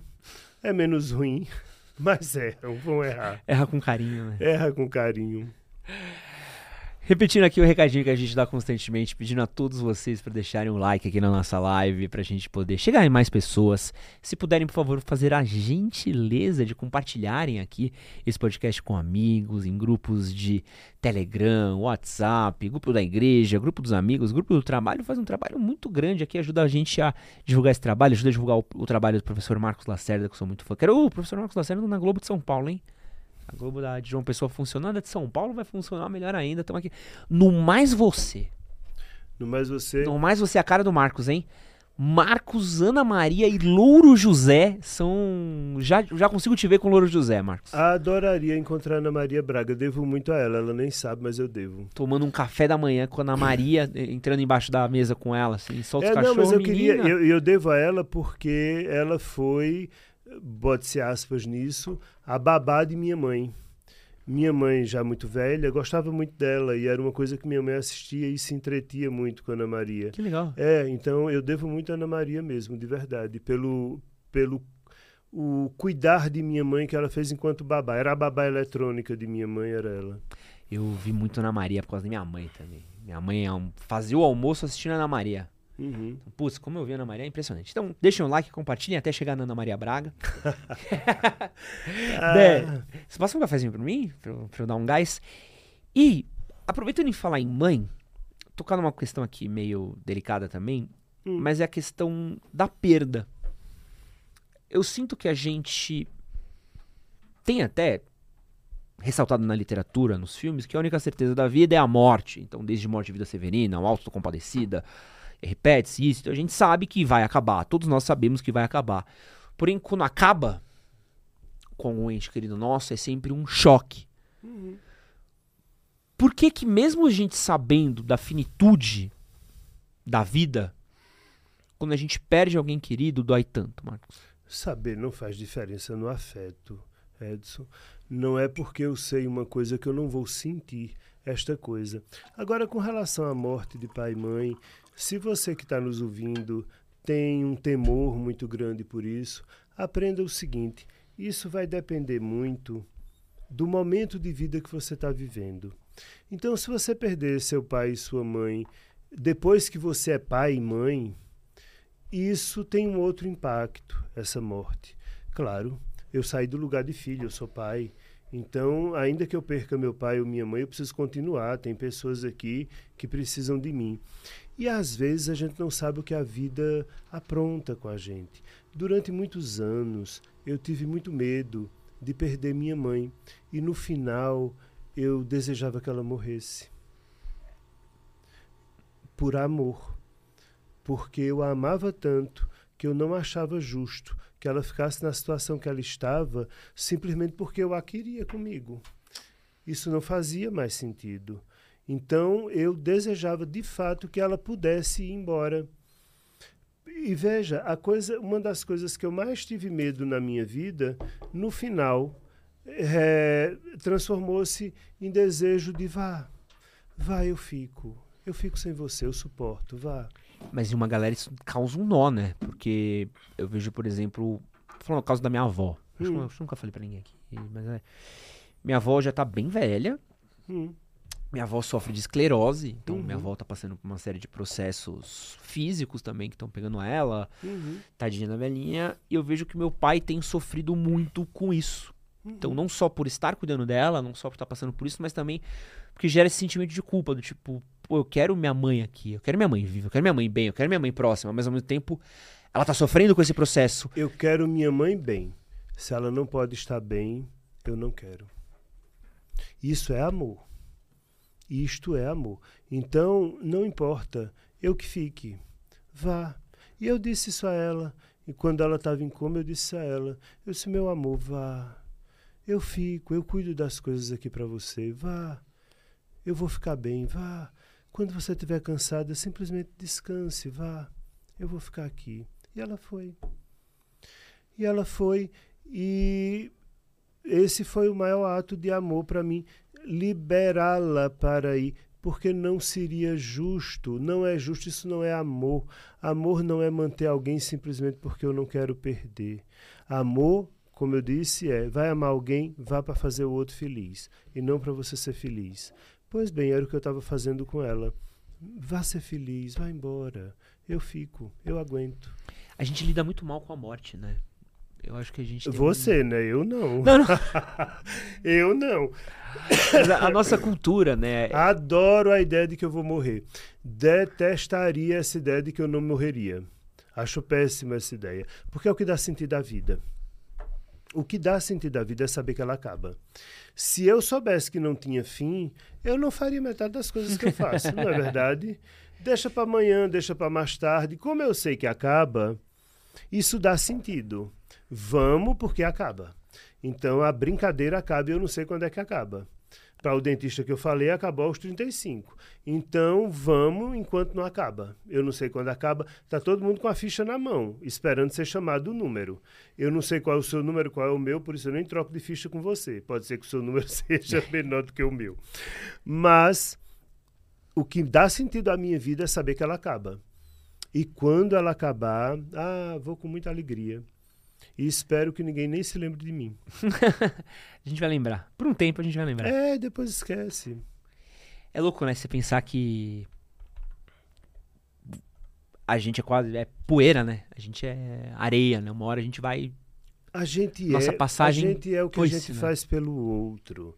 E eu só posso fazer agora. Daqui a 50 anos, só 50, ninguém dessas pessoas que estão nessa sala vão estar mais vivos. Já vão ter morrido todo mundo aqui daqui a 50 anos. A Débora acho que dura um pouquinho mais. Que tá nova ali, ó. Qual a idade, Débora? 26. É, Débora talvez, com alguma sorte. Então, e sim, vai. bom. É, Débora. Tá, Débora, se lembre de mim, então. Eu não estarei mais aqui. Débora estará viva. Débora se lembrará de mim e desse dia que disse. Débora, já com 76 anos, dizendo aquele velho naquele dia, disse que eu não estaria viva e eu estou. Venci, Marcos, né? Venci aquele velho. Pá! Ai, eu adoro. Adoro aquele. Você assistiu aquele filme Peixe Grande? Não. Ah, é maravilhoso. Putz, você precisa muito ver esse filme. Esse filme é maravilhoso, maravilhoso, maravilhoso. É sobre um, um filho que ele tem um pai dele, né? Hum. E o pai dele contava muitas histórias quando ele era mais novo. Né? E o filho começou a questionar essas histórias a partir do momento que ele fez: ah, meu pai é um mentiroso. Uhum. E ele não acredita mais nas histórias do pai. Uhum. Só que o pai dele tá doente. Uhum. E ele precisa voltar pra casa do pai. E ele volta com os filhos dele agora, né? E aí o pai dele tá contando as histórias dele. E ele resolve falar assim: eu vou investigar pra desmentir as histórias do meu pai. Uhum. E aí ele começa a, enquanto isso, a ver o que, que o pai exagerou, o que, que o pai contou. É muito bonito esse filme, é muito bonito assim. Uhum. E tem uma parada que eu adoro, que tem uma cigana nesse filme. Que a cigana, se você olhar no olho de vidro da cigana, que ela tem um tapa-olho, Uhum. você vai ver como você vai morrer. Uhum. E aí fica questionando, você olharia no olho da cigana? Eu não. pra que eu vou olhar no olho da cigana? Ela que se dane. Pra que eu quero isso? Eu já sei o fim da história, Edson. No final da história eu morro. No final da história o bandido, o mocinho, o bom, o mal. No final da história todos morrem. Então o final da história não importa. O que importa é como se viveu a história. Mas a história termina igual para todo mundo: bons, maus, ricos, pobres, bonitos, feios. No final do filme, todo mundo morre. No final do filme, não foi só o filho do, do, do, homem que morreu, não, do rapaz que morreu, não. Ele também morreu depois de um tempo. No final do filme, todo mundo morre. Agora, isso é, isso é irrelevante, porque se o final é igual, é irrelevante. O que é relevante é o que é que eu fiz até chegar lá. Isso é que é relevante. Agora eu tô cobrando aqui publicamente. A gente vai fazer um pacto, certo? Pacto aqui, ó. Você vai cobrar por mim. Você vai assistir esse filme. Tendo em vista essa resposta, você vai assistir esse filme e aí você vai mandar um tá áudio. Tá eu quero ver esse áudio. Esse é difícil de achar, mas acho que deve ter no Google Play para alugar. Vou, que é do vou, Tim Burton. Assisto, esse filme é grande. Assisto ainda hoje. E é um presente. Você vai assistir esse filme daí, você vai ver o que você. Você vai, vai ter que lembrar dessa resposta. Uhum. Peixe grande e suas incríveis histórias. Tá bom. Você vai lembrar dessa resposta que você falou. Vai assistir o filme e aí você me manda o áudio falando se faz sentido. E aí, pra quem tá ouvindo a gente, também precisa pensar numa coisa: que o, o filho vivia atrás da verdade factual, mas essa história, que eu não assisti ainda, também nos fala de uma coisa que a gente esquece, né? É que cada um vê, vive e sente de uma forma. Então, necessariamente, o pai não estava mentindo, mas o pai estava contando. Eu não sou burro, você né? Precisa eu não ver. sou burro. Você precisa ver. Eu não sou burro. Eu vou ver, mas eu não sou burro. É, então, o pai estava contando o que ele viveu. A gente precisa aprender isso. Cada um vê o mundo de uma forma. E também precisa aprender uma coisa. Eu tenho absoluta certeza do que eu falo. Não tenho a menor ideia do que o outro escuta. Eu falo coisas, o outro escuta o que pode, o que consegue, o que o repertório deixa. Eu sei lá o que é que o outro está escutando disso que eu estou falando. Eu sei o que eu estou falando, eu não sei o que o outro está ouvindo. E, e cada um que está assistindo isso agora está ouvindo de uma forma diferente. Está ouvindo de acordo com as próprias vivências. O Douglas Santos, ele perguntou para a gente o seguinte. Ed Marcos, até que ponto devemos ceder em uma relação para o bem-estar do relacionamento? Fazer ou deixar de fazer coisas que ambos divergem nos gostos. Como é que eu lido com esses conflitos dentro do relacionamento? Negociação. É, é possível negociar. Vamos imaginar que você goste de funk e eu odeio funk. Então, você quer ir para um show de funk. Eu, tudo bem, eu digo, olha, vamos lá, vamos negociar então, eu vou pro de funk, mas depois, aquilo lá que eu quero fazer que você não gosta tanto, você me acompanha, você faz comigo, isso é uma possibilidade. Negociação é uma possibilidade. Agora, com relação a de fato ceder, que às vezes tem coisas que não, dá pra, não, não dão para serem negociadas assim, ceda até onde isso não for uma violência para você. E a violência bate nos meus valores. Tem coisas que eu consigo ceder porque não, não, não ferem tanto os meus valores assim, mas tem coisas que eu não consigo. Então, paciência, até onde não ceder, a, a ceder até onde não violentar de fato os meus valores. Você não acha que falta pra gente a capacidade de argumentar sem um conflito? Porque eu acho que a gente entra nessas discussões muito armado. É mais do que armado, é porque existem duas formas de se falar. E uma a gente sempre sabe que vai dar errado, é a que as pessoas usam de um modo geral. Que é qual? É, eu posso falar do outro ou eu posso falar de mim. O ideal é que eu fale de mim, não do outro. Porque na hora que eu falo do outro, o outro se sente atacado. E como qualquer mamífero atacado, ou ele ataca de volta, ou ele foge, ou se finge de morto. São essas três opções que o mamífero usa. Então, o que é falar do outro? Você não devia fazer isso, e quando você faz isso, você está errado. Isso não pode ser assim. Você. Ah, eu estou falando do outro, o que o outro devia. Outra coisa é falar de mim. Olha, você fez isso. E quando você faz isso, eu me sinto assim, assim, assim. Eu tenho medo, eu me sinto inseguro. Aí eu estou falando de mim, eu não estou falando de você. E aí há uma boa chance de que se negocie. Agora, tem uma formulazinha fácil que, se as pessoas se derem ao trabalho de usar na hora de conversar com as pessoas, elas vão se dar bem melhor, que é o seguinte. Pense sempre, se faça sempre a seguinte pergunta: quando você for dizer alguma coisa desagradável a alguém, cobrar alguma coisa de alguém, pense sempre o seguinte: se eu fosse ouvir isto que eu vou dizer, como é que eu gostaria de ouvir? E diga da forma que você gostaria de ouvir. Dificilmente, raramente você diz da forma que você gostaria de ouvir, porque nós somos muito bons em cuspir raiva, mas economizamos muito na hora de cuspir amor. Então é muito fácil. Ah, porque eu sou dono, porque eu sou empoderado, porque eu posso, porque eu bebo meu Campari e dane-se o mundo. tá certo. Tudo bem, beba seu Campari em paz, mas Pergunte-se: como é que o outro gostaria de ouvir? Se como é que eu gostaria que o outro me dissesse que não vai tomar cerveja, vai tomar Campari?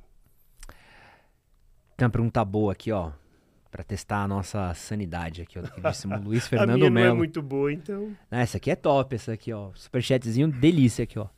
Minha namorada prioriza mais os amigos do que eu. Sai com, ele mais, sai com eles mais do que comigo. Já expliquei a ela como me sinto, mas nada muda. Tentei terminar com ela quatro vezes, mas sempre volto atrás. O que faço? Tenha respeito por si, né? Porque você não tem nenhum respeito por si mesmo. Termina a porra da quinta, né? É, isso, tenha né? respeito por si. Não, tenha respeito por si. O que eu tô querendo dizer é o seguinte: é, nunca puxe uma arma se você não vai atirar. Ai. Não puxe uma arma se você não vai atirar. Porque o bandido toma a arma de você e ele mata.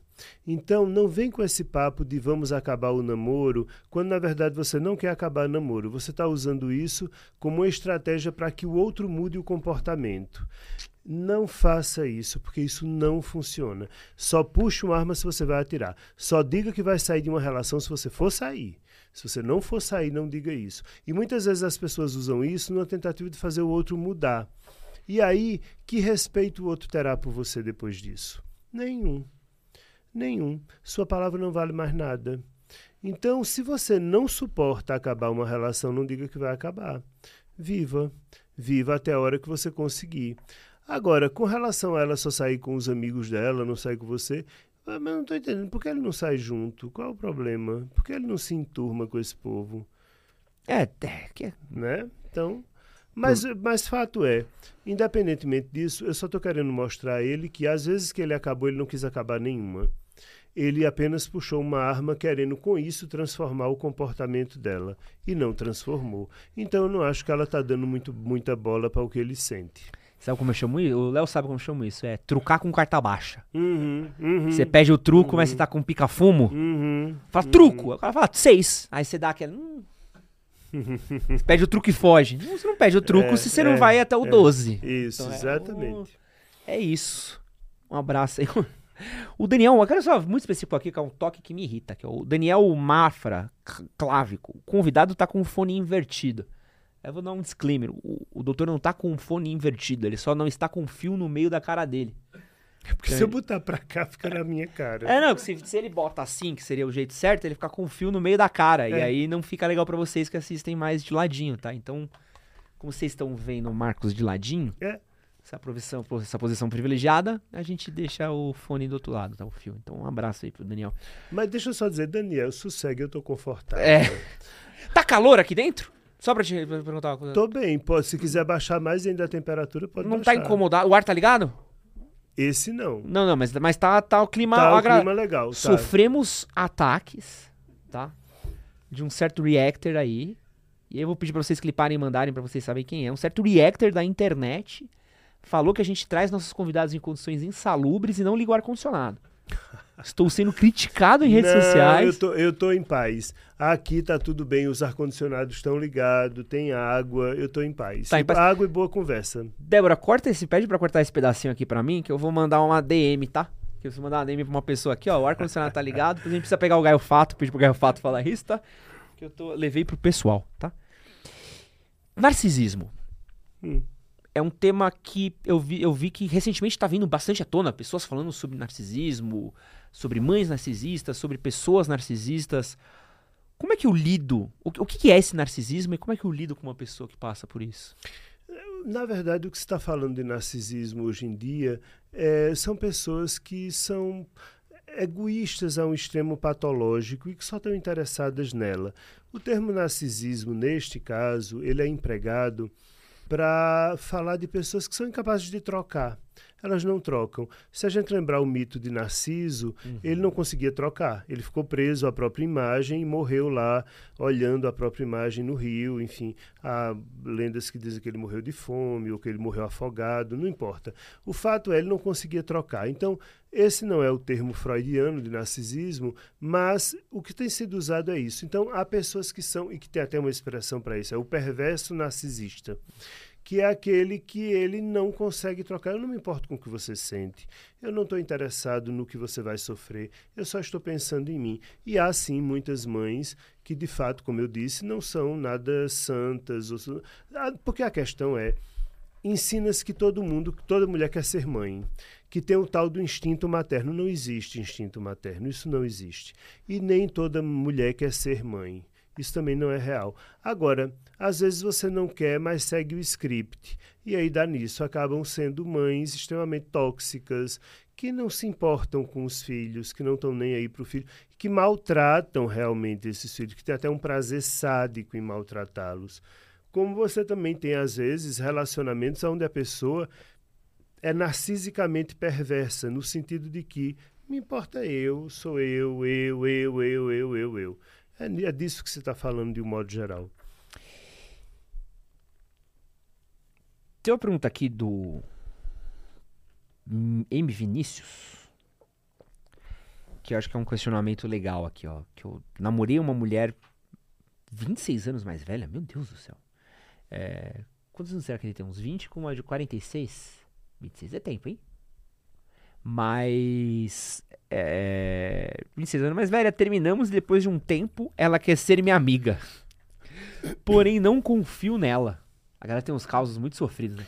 Mas não confia para ser amiga? Então, mas isso que eu, é isso que eu quero falar. A amizade com ex, doutor, dá bom? Edson, dá se você já tiver refeito sua vida e se este ex não significar mais nada, se você já tiver desinvestido eroticamente do ex. É isso que eu estou querendo dizer. Se você já tiver retirado todo o investimento erótico que você fez nesse ex, você consegue sim ter amizade com esse ex.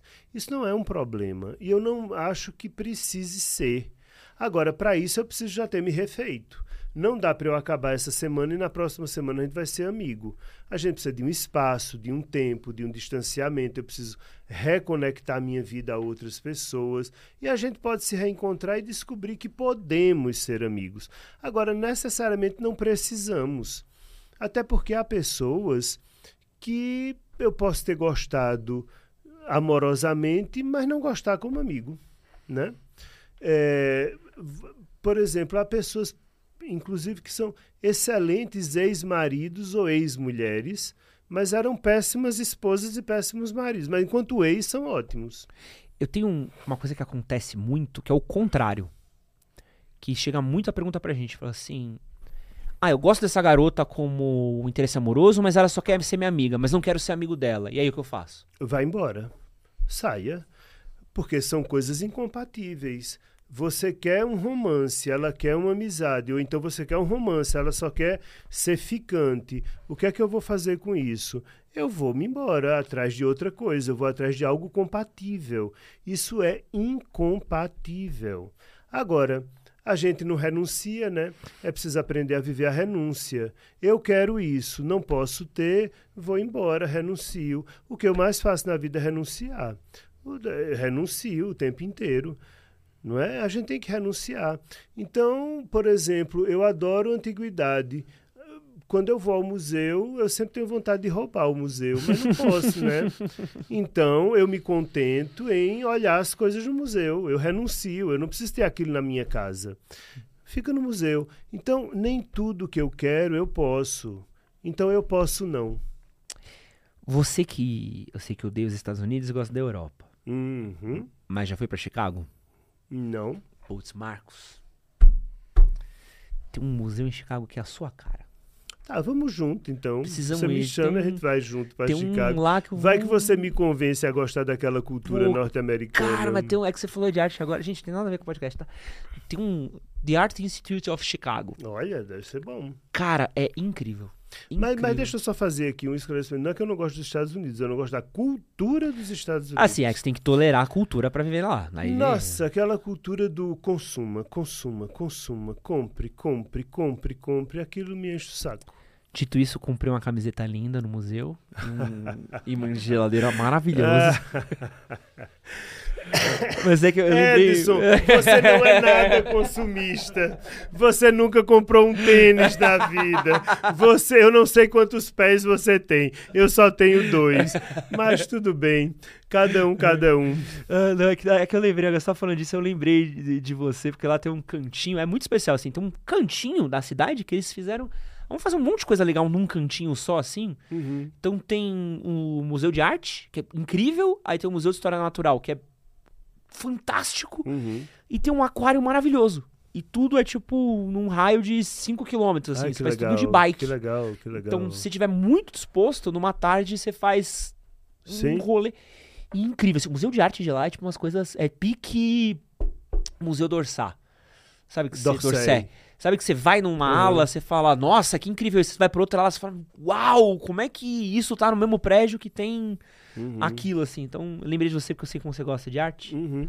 Lá é maravilhoso. Gente, agora que amigo eu tenho, não? Ele estava em Chicago, aí de Chicago ele saiu para Paris, para o Museu d'Orsay. E assim, tudo bem, né? Fazer Que- o quê? da, última vez, homem- da última vez que a gente se viu, a gente falou muito sobre Paris. É, eu tava lembrando disso aqui. Da última vez que almoçamos. Rápidas e curtas? Hum? Rápidas e curtas? Rápidas e curtas, vamos lá. Ó. A gente vai fazer um top. A gente costuma fazer tops aqui com os nossos convidados. Uhum. E aí hoje aqui a gente vai fazer um top com o Marcos Lacerda de piores, top piores coisas pra fazer após o término. Uhum. Uma listinha aí de 5 a 1. Tá, a, a primeira, a, a pior de todas, certamente, é ficar se rastejando. Isso é definitivamente a pior coisa. Terminou, terminou, tá bom. Então não interessa o que você está sentindo, a dor é sua. Vá cuidar da sua dor. Para de se rastejar. Seja como um leão. Um leão ferido, ele vai procurar uma sombra e vai lamber a ferida dele. Então, para de rastejar. A sua dor é sua. Então não interessa, não importa o que eu estou sentindo, é meu. Então, por exemplo, se alguém me deixa, não tem nenhum problema, pode me deixar. Agora também só vai me deixar uma vez. Não haverá a segunda vez para me deixar, não haverá nada disso. Agora eu vou curar a minha dor. A minha dor é minha. Tem nada a ver com o outro. Então não rasteja, essa é a pior coisa para fazer. A segunda coisa, pare de querer vingança. Porque isso também é uma coisa muito ruim e muito infantil, no final das contas. É quase como aquela criança que diz assim: Ah, se eu não posso brincar, então eu vou quebrar o brinquedo. Não precisa. Deixa o brinquedo pro coleguinha. Vai precisar abrir mão das coisas. Para de querer vingança. Isso não, definitivamente não leva a nada. Outra coisa que também é muito ruim de ser feito, que você deve evitar, é para de stalkear o outro. Ah, pô. Não faz isso. Sabe por quê? Porque isso abre feridas dentro de você.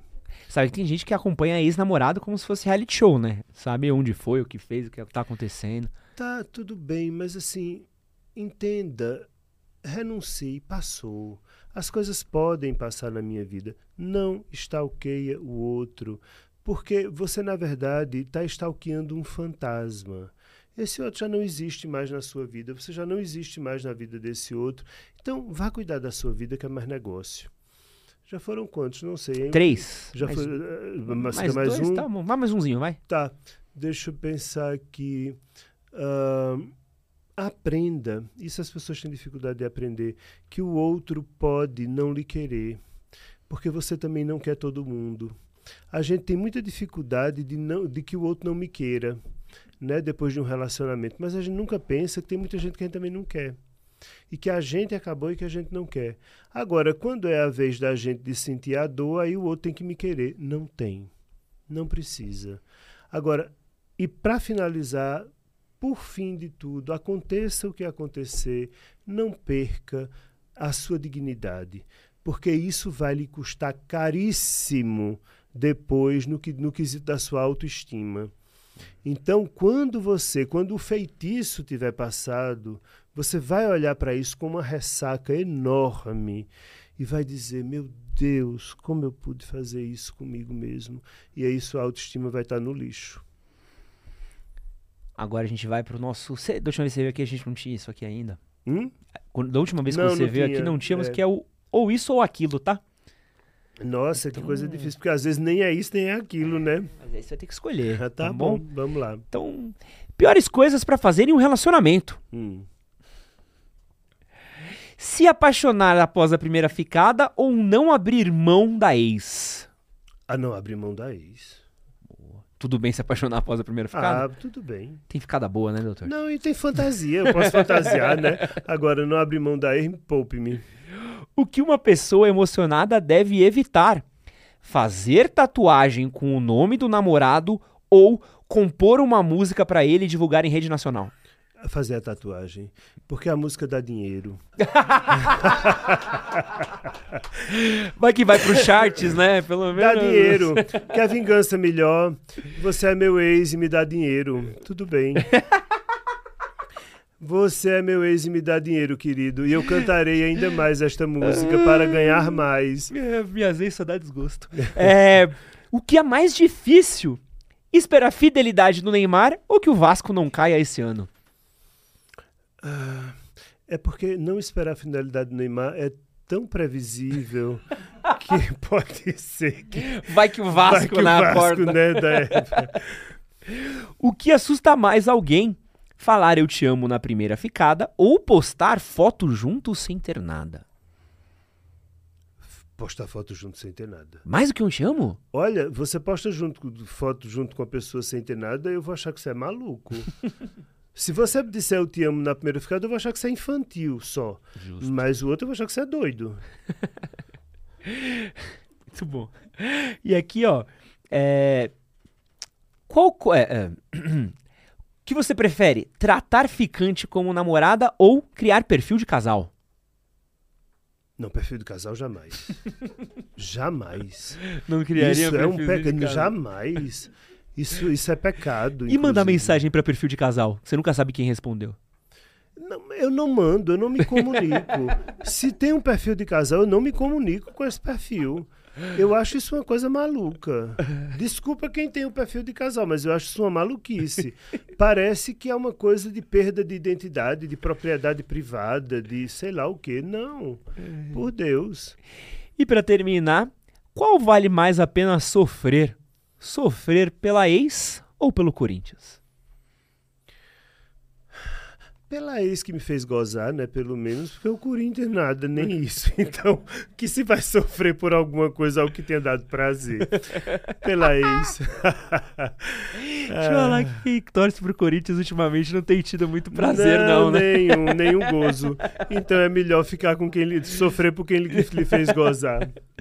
Marcos, para quem quiser conhecer mais do seu trabalho, para quem quiser ver mais do que você faz, seu conteúdo maravilhoso, onde é que eles podem te seguir?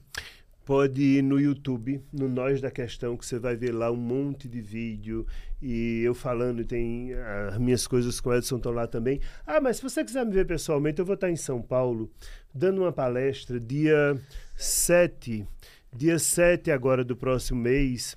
Eu vou estar dando uma palestra aqui em São Paulo. E vai ser muito legal, porque se você for para a palestra, quem for para a palestra, eu criei um jogo que as pessoas vão ganhar. É bem interessante. Que legal. É, é o jogo Nós da Questão.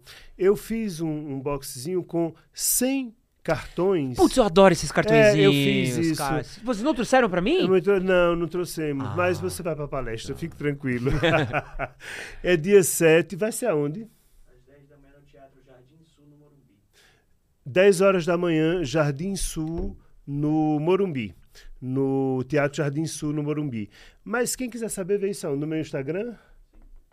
Procura no meu Instagram MR Marcos Lacerda, que você vai lá, é uma palestra legal. E esse jogo vai ser super legal. Porque tem a pergunta que você pode discutir entre vocês ou em grupo, e tem um QR Codezinho na frente, depois que o, a turma, o grupo ou o casal discutir, aonde se você for no QR Code, aí tem um vídeo meu dando a resposta. Não pode ser. É. Que legal. Não é legal? Pô, que legal. Pô, adoro esses joguinhos, É. cara. Nossa, sacanagem, tem até um aqui, ó. Se bem que não é mentira. Eu tenho, eu tenho vários desses, tá? Eu tenho, por exemplo, esse daqui, um que é de sexo, que é super legal, que às vezes eu uso pra fazer pergunta, pra fazer Olha, vídeo. Que legal. Eu isso. adoro esses joguinhos mesmo. Pronto, depois vai ter o meu, você usa para fazer perguntas nos, Pô, nos favor, seus podcasts. Vou- Vou fazer. Marcos, muito obrigado. Um prazer enorme ter Imagina, você adoro aqui. você, querido. Obrigado pelo carinho. Seja bem-vindo a São Paulo. Desculpa qualquer coisa. Espero que a cidade te trate bem. A cidade me trata, só me deu uma tosse. É, É, cuidado com bicicleta. A gangue da bicicleta é o maior mal de São Paulo. é não é? Rouba celular. Pô, é. Então, saiu na rua, Pois nunca é. pega o celular na mão. Fechado. E se puder evitar a região da luz, o senhor vai ser mais feliz. É, eu sei a Cracolândia, né? É. Uma tristeza. Tá bom, mas eu serei feliz. Mas quem passa por você, passa por qualquer coisa. Te falei o que, que o, o Clóvis de Barros me chamou? Não. Essa foi muito bom. Foi o melhor, melhor ofensa soft que eu recebi até hoje. Eu carrego com orgulho. É. Ele me chamou de astucioso e ardiloso. Eu, eu hei de concordar com ele. Eu gostei. Astucioso, sim, não sei se é ardiloso, mas astucioso. É que eu fiz uma pergunta é, pra, pra pegar ele. caprichada. assim. Ele falou, você é astucioso e ardiloso. Eu falei, pô, vontade de imprimir isso e colocar no meu currículo, né? É Dito pro Clóvis de Barro. É, vale dito pena. Clóvis de Barros, Vale é a pena, ele é bom. Um abraço, um grande beijo e é nóis. Valeu!